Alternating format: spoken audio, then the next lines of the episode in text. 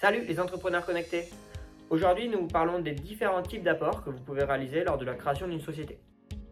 Afin de constituer donc une société, les associés vont mettre des biens à disposition de la société en vue de créer donc ce qu'on appelle le capital social.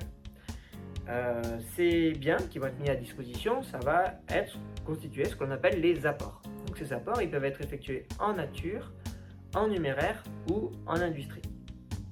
En échange de ces apports, les associés vont recevoir proportionnellement leurs apports des titres. Donc ça va être soit des parts sociales, euh, ça c'est pour les SARL, EURL notamment, ou des actions pour les SA, SAS, SASU.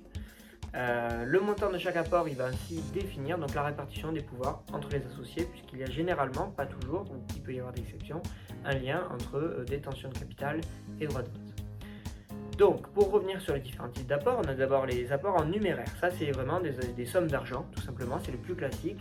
Euh, ces sommes, elles doivent être déposées soit sur le compte bancaire de la société, soit à la caisse des dépôts des consignations, soit chez un notaire. Ces sommes, donc, elles seront ensuite mises en attente jusqu'à l'immatriculation de la société, donc sur un compte bloqué, et vous pourrez débloquer ces fonds euh, par la prestation de l'extrait CABIS de votre société.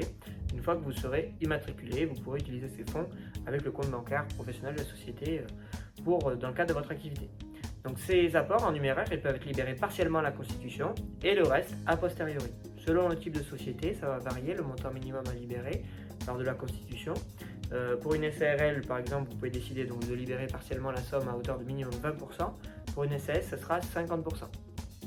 En revanche, attention, l'intégralité devra obligatoirement être versée dans les 5 ans, dans tous les cas. Et attention au piège euh, du taux réduit d'IS à 15%. Pour en bénéficier, vous devrez avoir intégralement libéré votre capital à la clôture de votre exercice.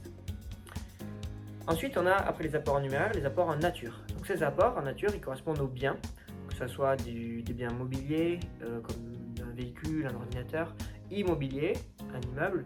Euh, ça peut être euh, des brevets, ça peut être donc du matériel, ça peut être voilà, plein de choses comme ça, des biens.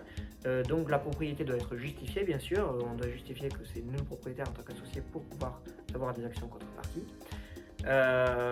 ces biens, ils doivent être évalués et mentionnés dans les statuts de la société au moment de l'apport. La libération des apports, là, elle est forcément intégrale et effective lors de la création de la société. Attention, selon la forme juridique, la nomination d'un commissaire aux apports sera nécessaire. Donc c'est un commissaire au compte qui exerce la fonction de commissaire aux apports dans ce cas-là.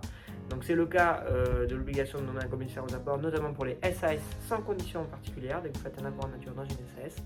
Et euh, tandis que dans les CRL, là, il y a euh, la nomination sera obligatoire seulement si la valeur apportée n'excède pas 30 000 euros. Enfin, sera, il sera obligatoire, pardon, si ça excède 30 000 euros et la moitié du capital social également c'est en dessous, pas obligatoire d'avoir un commissaire aux apports. Si c'est une société civile, ce n'est pas obligatoire non plus. Pour finir, il y a les apports en industrie. Là, ça correspond à un savoir-faire, à des connaissances spécifiques. Donc ce type d'apport, attention, ne contribue pas à la constitution du capital social de l'entreprise. Mais l'apporteur cet apport en industrie va quand même avoir des titres qui déjà ne seront pas transmissibles puisqu'ils sont liés à son savoir-faire. Euh, et ces titres vont lui permettre d'accéder à la répartition donc, des bénéfices de participer au vote. Ces droits, pour les déterminer, ils vont correspondre au même associé, euh, au même que l'associé qui a effectué l'apport en numéraire ou en nature le moins élevé.